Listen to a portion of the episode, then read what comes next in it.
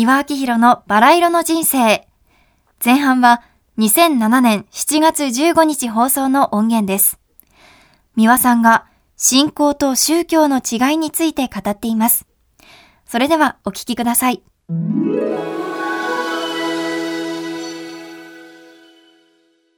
今日はね、あの、プロデューサー、ディレクターがね、変なことをね、あの、まあ、要求しましてね、ちょっと朝から硬いんですけれどね、宗教から学ぶというテーマにしてくれっていうことなんですけれどね、まあ、あの、生き方に関する本とかね、心のケアを保つための本とかね、たくさん出発されてますし、で、昔からある宗教の中でもね、役に立つ教えがたくさんございますし、で、それは結構なことだと思うんですね。ということは、結局一番それニーズがあるということは心を病んでいるということですね。ですから裏返せばあんまりありがたくないんですけれどもね。なそれが玉石混交でね、もうインチキみたいなものもございますしね。で、信仰と宗教と違いますけれどね、日本ではもうどんぶり勘定してますけどね、あのね、信仰はね、清くてね、正しくて神秘的なものです。これが必要です。でも宗教っていうのはあってもなくてもいいんですよ。で宗教っていうのは胸を教えると書きますけどね、それはどういうことかと言いますと、信仰というのは信じ仰ぐと書きますね。これ何を信じ仰ぐのかって言ったら神仏とかね、そういうものを信じると。なぜ信じるのかというと、つまり人間の理想像なんですよ。欠点のない人間。強くて厳しくて正しくて清らかで優しくて思いやりがあって慈悲深くて欠点が一つもない全人格的なもの。これが神仏ですね。そういうものを信じてでそしてあの力を借りると。全幅の信頼を受ける人間ですね。もう全てを預けると。お願いいたします。信頼する。それだけではなくて今度は自分もこの世で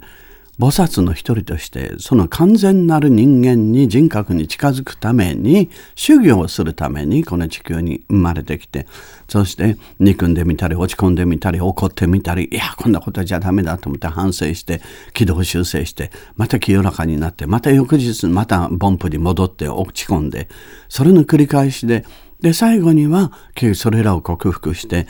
あこの人間は信じ仰ぎ尊ぶだけの人間であるなというふうにかけねなしにそう自分を評価できるそこまで持っていくその作業が信仰なんですね。うん、ですから神と人間との直接取引です。これが信仰です。これは神秘的なもの尊いものですけどね。でその神様と人間との間に立ってそういう方法もありますか？こういう方法もありますせグッズも売ってますせという、つまり中間の問屋さん、流通機構、これが宗教なんですね。うん、ですから、宗教のいろんなね、大僧正だとかね、大司教だとかね、法皇とか教祖だとか、まあ、あの、宗教によっていろんな呼び方を変えてます。でもね、企業は企業ですから、正直にね、みんなね、社長会長だというふうに統一すればいいんですよ。うん。で、そしてね、大司教とか大僧正とか、そういうものはみんなね、常務専務だと思えば間違いないです。で、それから、あの、お寺とか神社仏閣、これは単なる建築物です。うん。ですから、建築物がね、立派だから宗教まで立派だというふうに思わないでください。で、そして、あの、神父さんだとかね、牧師さんだとかね、神主さんだとかお坊さんとか、これは支店長、支社長だと思えば間違いないですね。うん。だってキリストがね、いいですか？今カトリックには法皇だとか大司教とか大僧正とかいますよ。でもキリストのお弟子の十人弟子の中に法皇とか大司教とか大僧正とかいましたか？後々の連中が企業を運営するために勝手に便宜上作ったもの、システムなんですよ。そこいらへんをごちゃ混ぜにしないことですね。それを、で、その、あの宗教の企業の中でも、有料企業もあれば、悪徳企業もあります。そこら辺を見分けることですよね。うん、ですからあのそういうものに振り回せない。自分自身を救うものは自分自身。自分を育てる親も育てられる子供も自分。そして教える先生も教えられる生徒も自分自身なんですよ。つまり人知を尽くしてね天命を待つ。そういうことなんですよ。で般若心経がね最近ねあれは結構ですね。あれは全て無。あの、こだわらないという、形にこだわらないということです。心だけなんですよ。つまり、色即是空、空即是意識。形あるものは滅びるし、ね。ということでね、空即税式でいろんなものが全てないと思ってるものの中に全てが込められてる。まあこれはね、話し出すとちょっと長いんですけれどもね。まあ私もね、毎日お経をあげて、体のリズムを整えて、で、そしてね、木村翔吾君っていう私のね、あの、相手役をよくやってくれて、彼もね、若いのにね、座禅するんですね。で、座禅をしてお題目あげたりしてますけど、そうするとね、あの、心身ともにね、リズムが整えられるんです。ぜひ皆様にもね、お勧めしたいと思いますよ。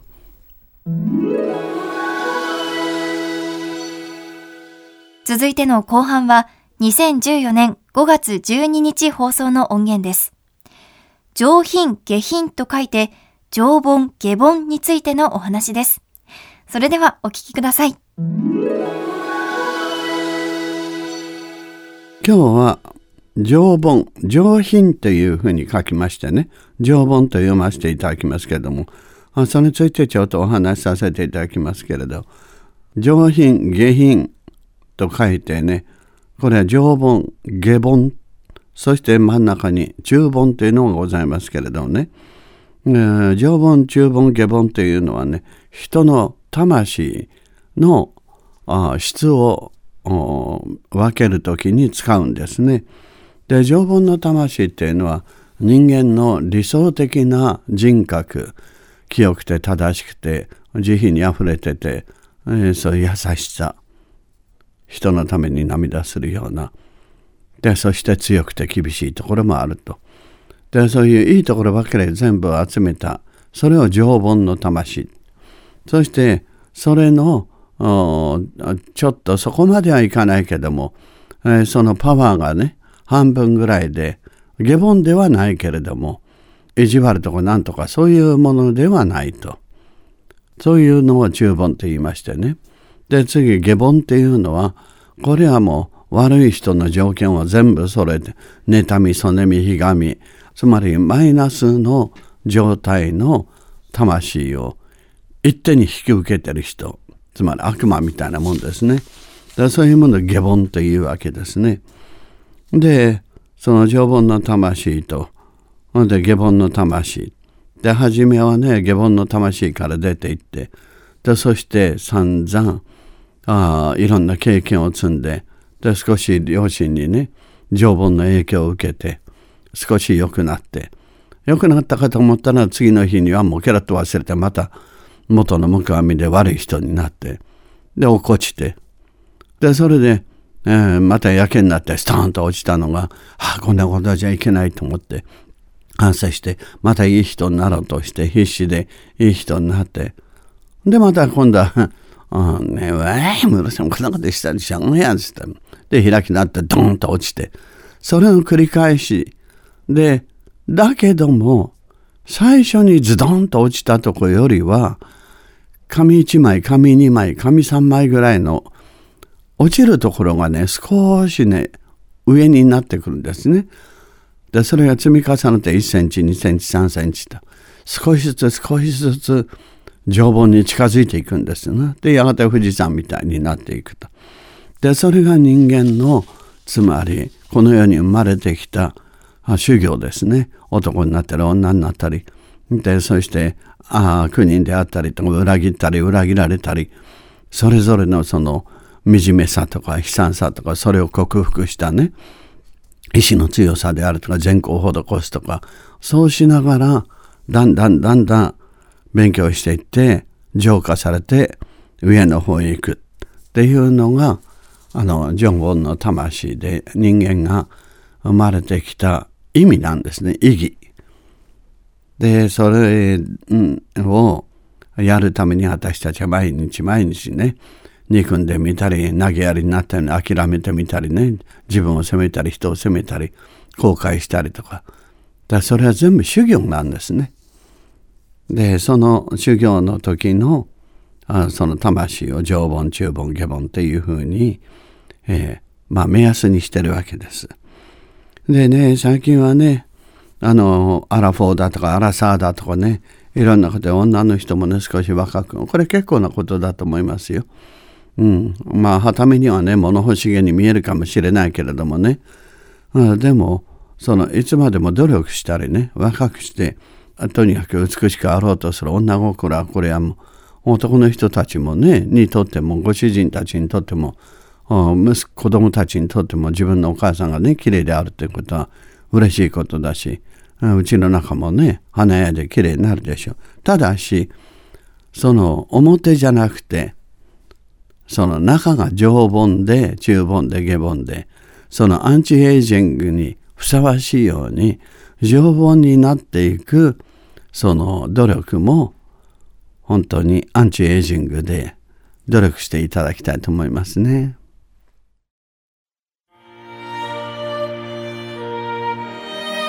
三輪明宏のバラ色の人生ではリスナーの皆様から番組の感想や三輪さんへのメッセージを募集しています。メールアドレスはすべて小文字で、バラ色アットマーク tbs.co.jp バラ色の綴りは b, a, r, a, i, r, o です。たくさんのお便りお待ちしています。それではまた次回お会いしましょう。ごきげんよう。